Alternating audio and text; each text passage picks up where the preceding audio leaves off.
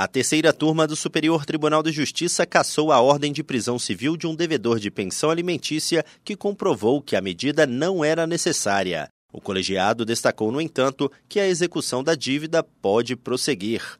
No caso analisado, após o decreto de prisão proferido pelo juízo de primeiro grau, o devedor, por meio de habeas corpus, questionou a necessidade da medida.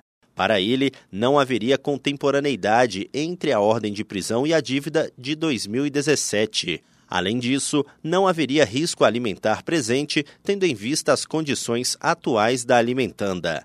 O Tribunal Estadual rejeitou o pedido, entre outras razões, por considerar inviável a discussão sobre urgência do débito alimentar em habeas corpus. Da mesma forma, a Corte Local ponderou que a discussão sobre o estado financeiro atual da beneficiária deveria ser feita em ação ordinária. No STJ, o colegiado da terceira turma concluiu que o fato de a alimentanda ser maior de idade, formada em direito e sócia de uma empresa, demonstra que a falta de pagamento da pensão não traz risco à sua subsistência, o que torna a prisão civil desnecessária, apesar das provas de omissão intencional do alimentante em relação à obrigação. O relator, ministro Marco Aurélio Belize, enfatizou que a restrição da liberdade só é justificável nas situações em que ela for indispensável para assegurar o pagamento da dívida e garantir a subsistência do alimentando.